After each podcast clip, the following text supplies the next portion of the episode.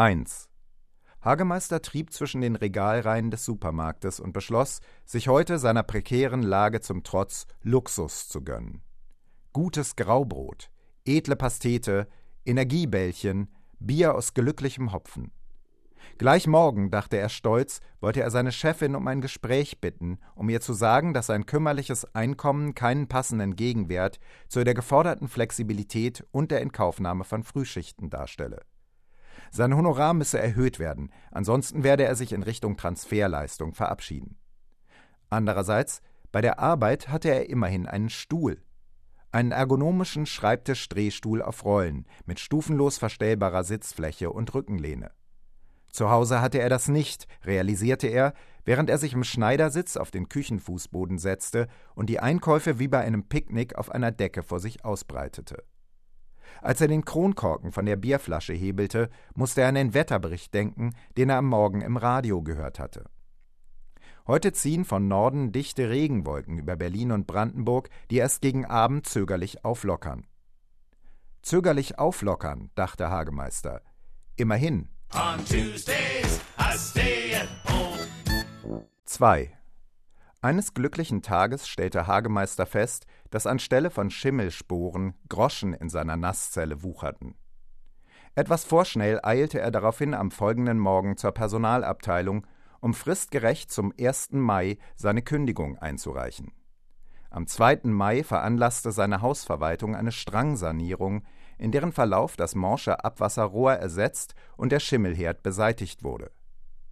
Im beklemmenden Vorgefühl wirtschaftlicher Enge bemühte sich Hagemeister, seine Kündigung rückgängig zu machen, aber der zuständige Sachbearbeiter in der Personalabteilung gab vor, sich nicht an ihn erinnern zu können, und auch Hagemeisters unmittelbarer Fachvorgesetzter wollte sich nicht für ihn einsetzen. Wochenlang experimentierte er mit korrodiertem Kleingeld, das er in seiner Duschtasse einer feuchtwarmen Atmosphäre aussetzte. Nach einem Jahr, als er längst nicht mehr mit einem Zuchterfolg rechnete, bemerkte er, dass an der Badezimmerdecke über der Dusche winzige Münzen einer, wie sich herausstellte, nicht existierenden Währung wuchsen, auf deren Rückseiten Hagemeisters Profil sowie der Schriftzug ein volles Leben zum halben Preis geprägt waren. On Wednesdays I never feel inclined. Work is the last thing on my mind. 3. Hagemeister trat aus dem Geschäft und blieb kurz stehen, im Wissen, dass er sich direkt unter dem Slogan günstig Wohlfühlen befand, der in dem Hagemeister direkt darunter stand, als ein auf seine Person gemünztes Versprechen verstanden werden musste.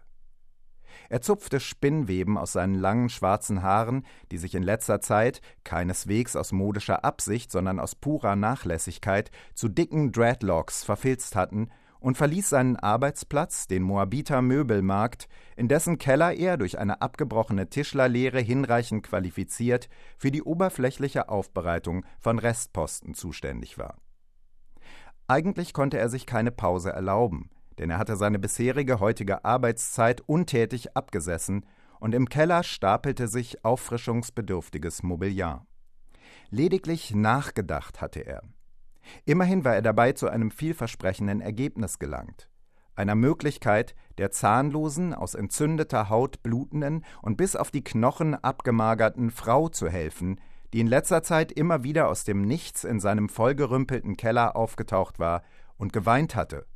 So sehr, dass sie nicht sprechen konnte, weshalb sich der Grund für ihren Kummer nicht ermitteln ließ.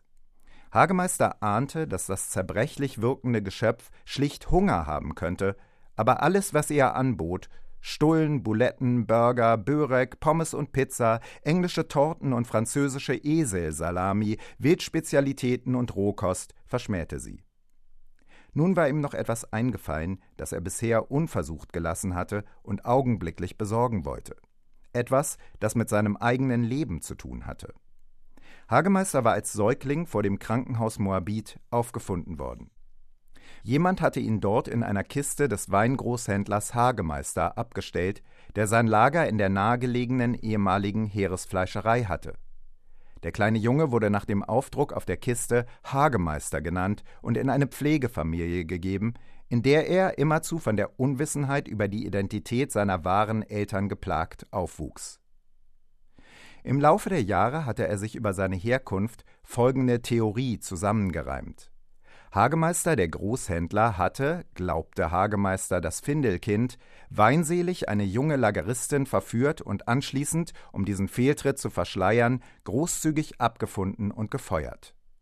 Neun Monate später jedoch war die Frau mit einem Baby auf dem Arm in Hagemeisters Büro marschiert und hatte für sich und den Sohn Unterhaltszahlungen gefordert, andernfalls werde sie die ganze Geschichte öffentlich machen. Um sie loszuwerden, sperrte der Vater die Mutter kurzerhand in einem Kellerraum seines Lagerhauses ein, in dem aus der vormaligen Nutzung als Heeresfleischerei noch Fleischabfälle herumlagen.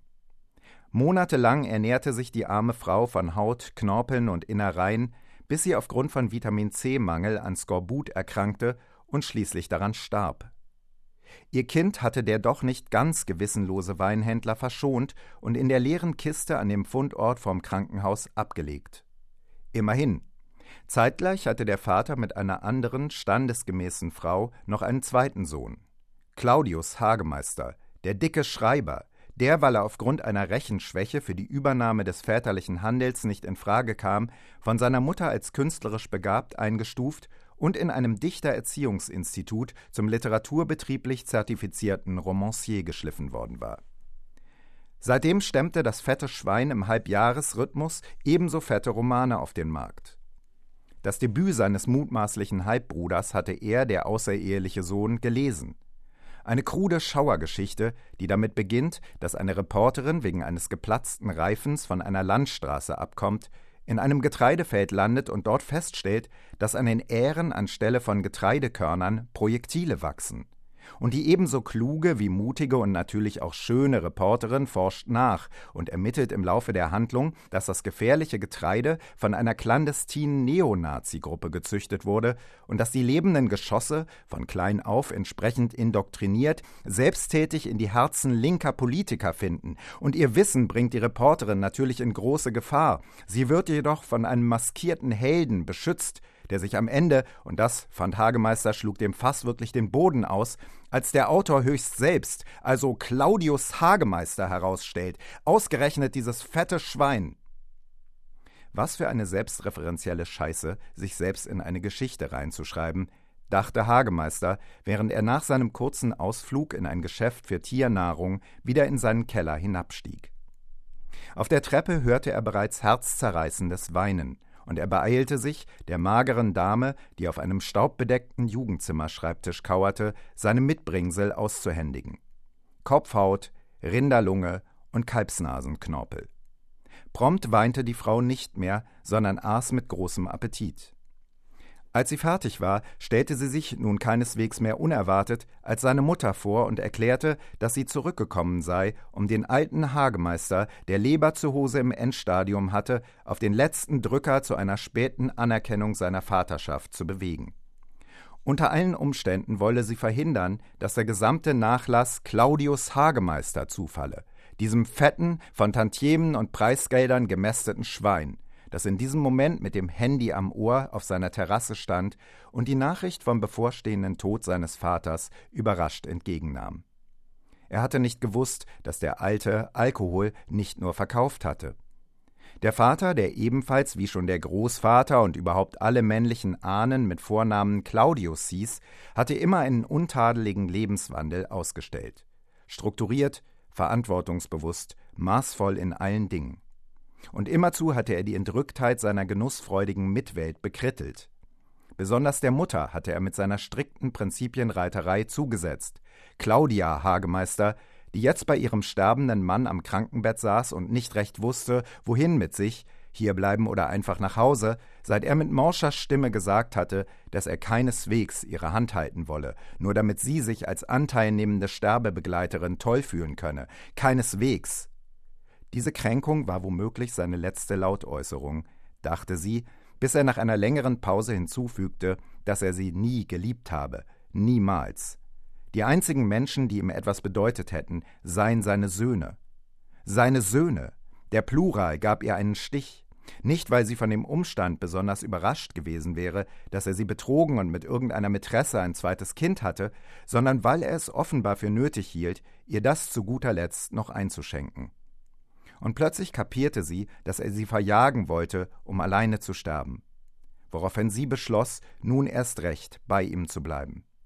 Sie nahm seine harte Hand in ihre zarte und erinnerte ihn mit samtner Stimme an den Ehevertrag, den er im Suff unterschrieben hatte und in dem festgelegt worden war, dass sie im Scheidungsfalle als Zugewinnausgleich einen Anteil von 51 Prozent seines ererbten Unternehmens erhalten würde. Mit dieser potenziellen feindlichen Übernahme hatte sie ihn an sich gekettet, an sich und den Sohn, der inzwischen im Krankenhaus eingetroffen war, um seiner Mutter bei der Totenwache beizustehen.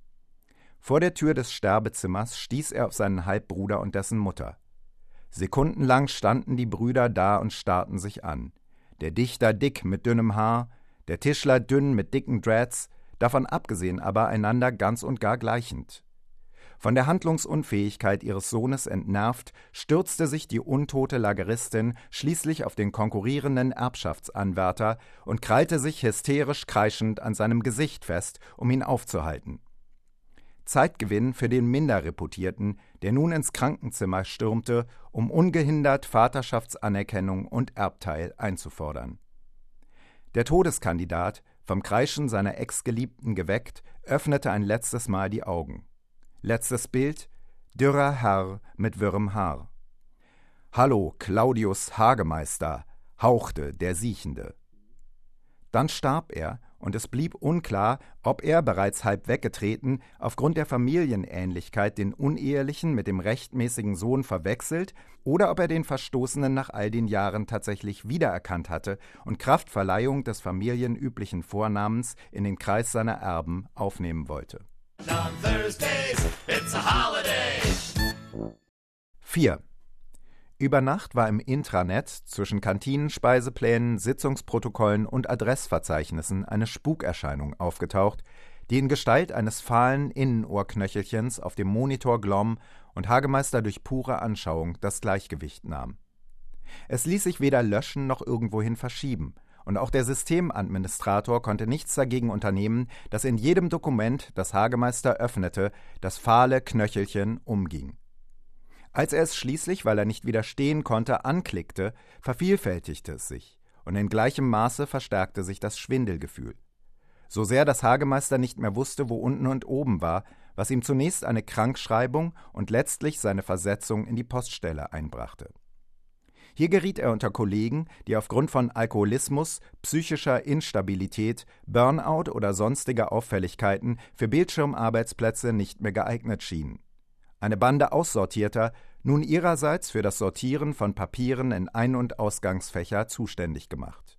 Abgestellte Angestellte, die Hagemeister zu einem unbefristeten Bummelstreik aufwiegelte, der jedoch von der Dienststellenleitung unbemerkt, ergebnislos versandete und nach einem Jahr stillschweigend beendet wurde.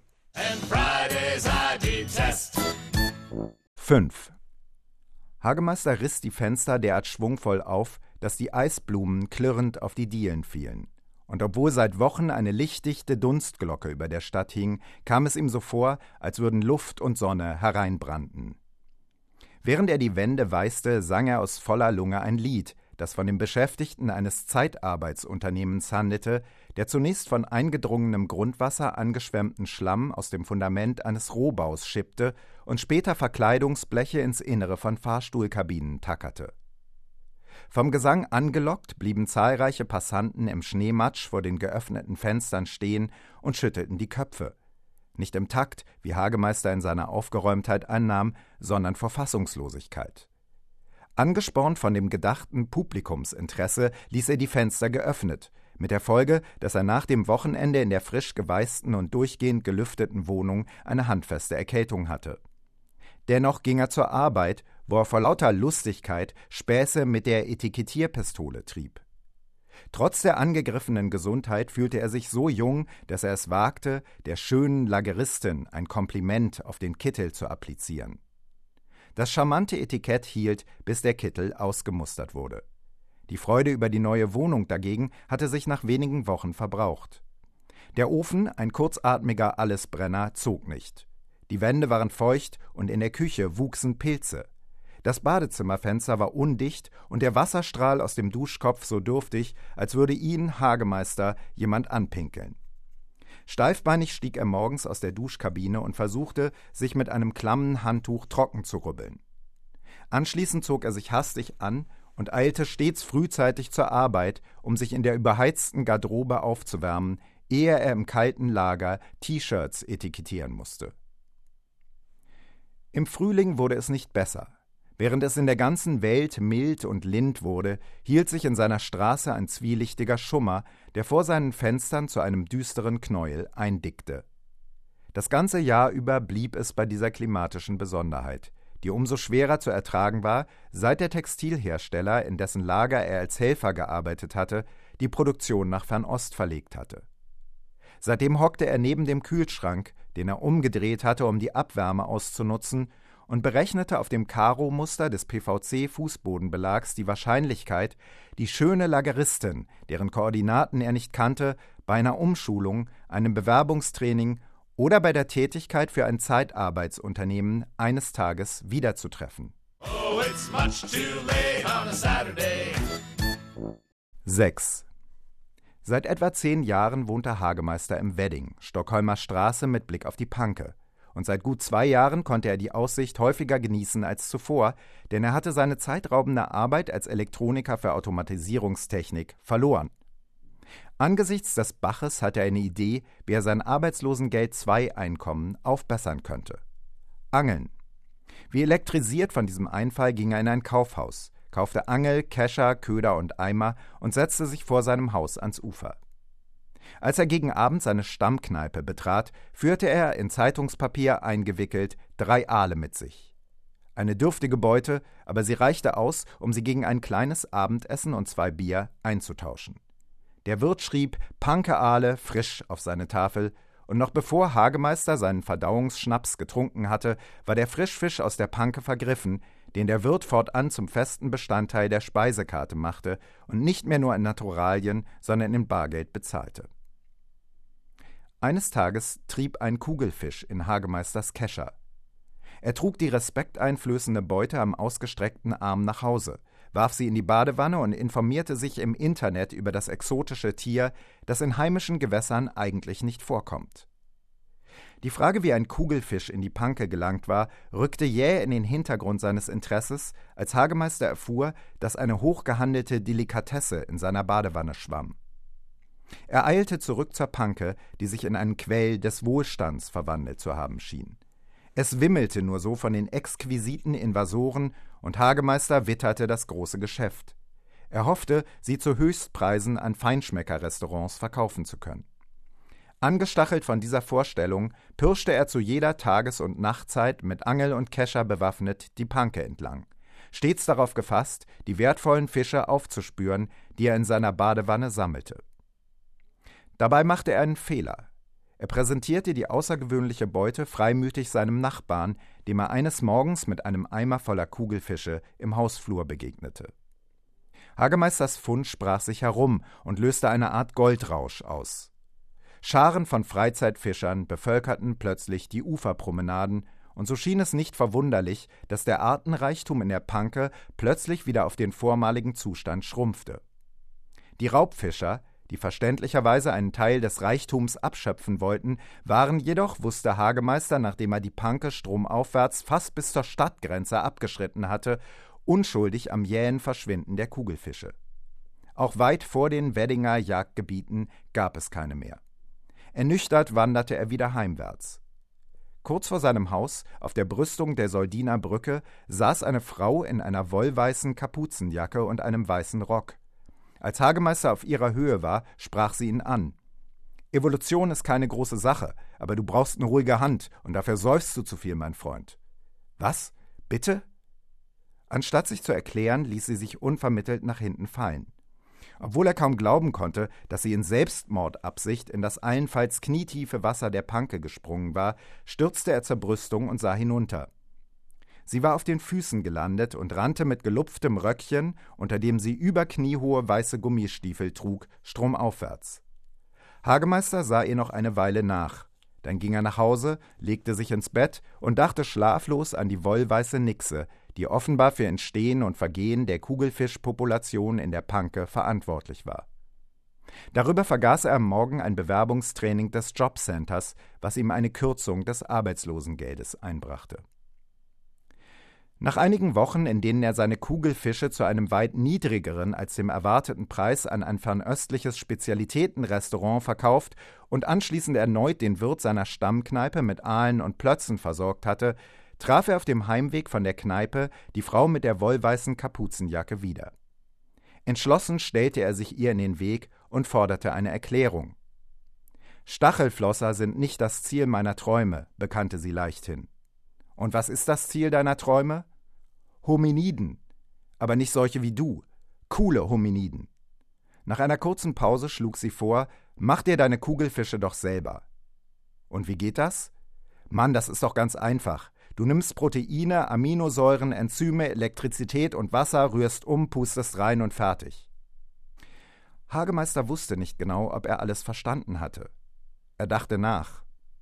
Ich kann auch Evolution, sagte er schließlich. Zu Hause. Willst du mal sehen? Als Antwort verdrehte sie die Augen. Weniger, eine leichte Schärfenverlagerung, eine kaum merkbare Kontraktion der Iris. Eine Bewegung, die, indem sie so klein war, kenntlich machte, dass ihm selbst diese winzige Regung noch viel zu viel Ehre erwies. So blieben sie eine Weile stehen, sie eingefroren mit in die Ferne gewandtem Blick, er, weil er nicht glauben konnte, dass das schon alles gewesen sein sollte, und Hagemeister konnte sich am nächsten Morgen nicht mehr erinnern, wann und wie er nach Hause gekommen war. Vergleichsweise gut hatte er dagegen das Rezept im Gedächtnis behalten, das die Nixe ihm zugeschnippt hatte.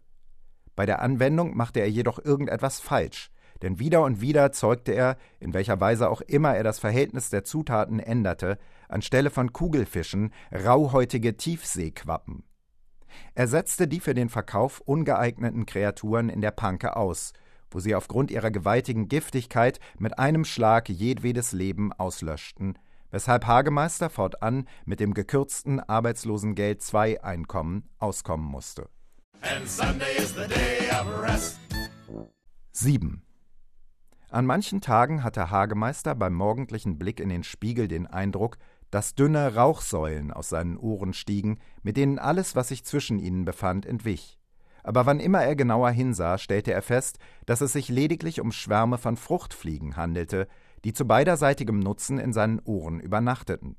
Sie hatten es warm und er hatte seine Ruhe. Dementsprechend ausgeschlafen ging Hagemeister die Arbeit an diesen Tagen mit Leichtigkeit von der Hand, unbeeinträchtigt von der gewohnten selbstzweiflerischen Schwermut. Hagemeister zog in Betracht, dass die leistungssteigernde Symbiose von seinem Arbeitgeber herbeigeführt sein könnte dass es sich bei den Fruchtfliegen um hunderte winziger Drohnen handeln könnte, geschickt, um ihn einzulullen. Irgendwie passte es ihm nicht, dass zu seiner Nutzbarmachung für erholsamen Schlaf gesorgt werden könnte, und um zu seinem alten Trott zurückzufinden, versperrte er seine Gehörgänge fortan mit eigens angeschafften, voluminösen Kopfhörern, über die er in kaum aushaltbarer, schmerzenerregender, schlafverunmöglichender Lautstärke aufpeitschende Musik hörte. Oh no, 8. Hagemeister war als Minderleister identifiziert und per Einschreiben die Strafversetzung nach Rudow angedroht worden, sollten sich nicht unverzüglich Willen und Leistungsbereitschaft erkennbar bessern. Zu seiner eigenen Verblüffung fand er die Vorstellung, jeden Morgen nach Rudow reisen zu müssen, nicht unangenehm. Bestimmt ging es an der Peripherie, dachte Hagemeister, viel gemächlicher zu als im geschäftigen Stadtzentrum. Er nahm sich vor, in einer Rudower Kleingartenkolonie eine Laube zu beziehen, für die er die Miete sicherlich auch dann noch würde aufbringen können, wenn seine Minderleistung im nächsten Schritt mit Entgeltkürzung geahndet würde. Kein Grund also, die angedrohte arbeitsrechtliche Konsequenz durch Leistungssteigerung abzuwenden. Am nächsten Morgen meldete er sich mit trockenem Schnupfen krank. Oh no, no, I never go to work. 9. Im Anschluss an die Spätschicht beschloss Hagemeister, nach Hause zu laufen, den Mond im Blick, der allerdings unter einer dicken Wolkendecke steckte, weshalb nicht auszumachen war, ob er voll oder neu war. Er selbst, Hagemeister, war immer nur halb, meist ab, selten zunehmend. Ein halbherzig, halbtags beschäftigter Halbautomat, die halbe Arbeitszeit im Halbschlaf vor sich hin dämmernd. Als er gerade auf halber Strecke in einen Nachtbus steigen wollte, war plötzlich ein kreisrundes Guckloch in die Wolkendecke gestanzt, durch das eine dünne Sichel sichtbar wurde, und Hagemeister sang halblaut das alte Lied von dem berühmten Namensvetter Matthias Hagemeister. Kaum ausgesungen bemerkte er, dass sich ihm drei Zuhörer angeschlossen hatten, ein Betrunkener und ein Mann mit einem Hund. Von dieser Nacht an warteten die drei ein ganzes Jahr lang jeden Tag vor seiner Haustür begleiteten ihn zu seiner Arbeitsstelle und standen anschließend wieder parat, um seinen Heimweg zu teilen. Und immerzu versuchten sie ihn zu überreden, eine Gesangskarriere anzustrengen, aber Hagemeister wusste nicht recht. Oh no, no, I never go to work. Oh no, no, I never go to work. 10. Hagemeister stand mit einem Stiefel Bier zwischen Tresen und Toilette im Weg und stellte sich vor, er sei ein Star. Es hatte ihm immer Spaß gemacht, gedanklich die Fixierung auf ein bestimmtes, sehr genau umrissenes Persönlichkeitsbild durchzuspielen, um den Zumutungen seiner öden Arbeit zeitweise zu entwischen.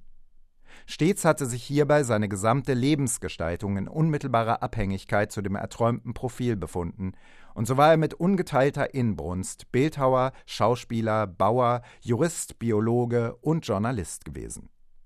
Während er die Stationen seiner ausgedachten Erwerbsbiografie chronologisch sortierte, kippte er den letzten Schluck aus dem Stiefel und sah durch dessen gläserne Sohle eine ihm unbekannte Frau mit eckigem Lächeln zielstrebig an ihn herantreten. Und als er den Stiefel aus dem Gesicht nahm, umarmte sie ihn unvermittelt. Wer bist du denn? fragte er verblüfft. Ich bin der Tod, gurrte sie und küsste ihn auf den Mund.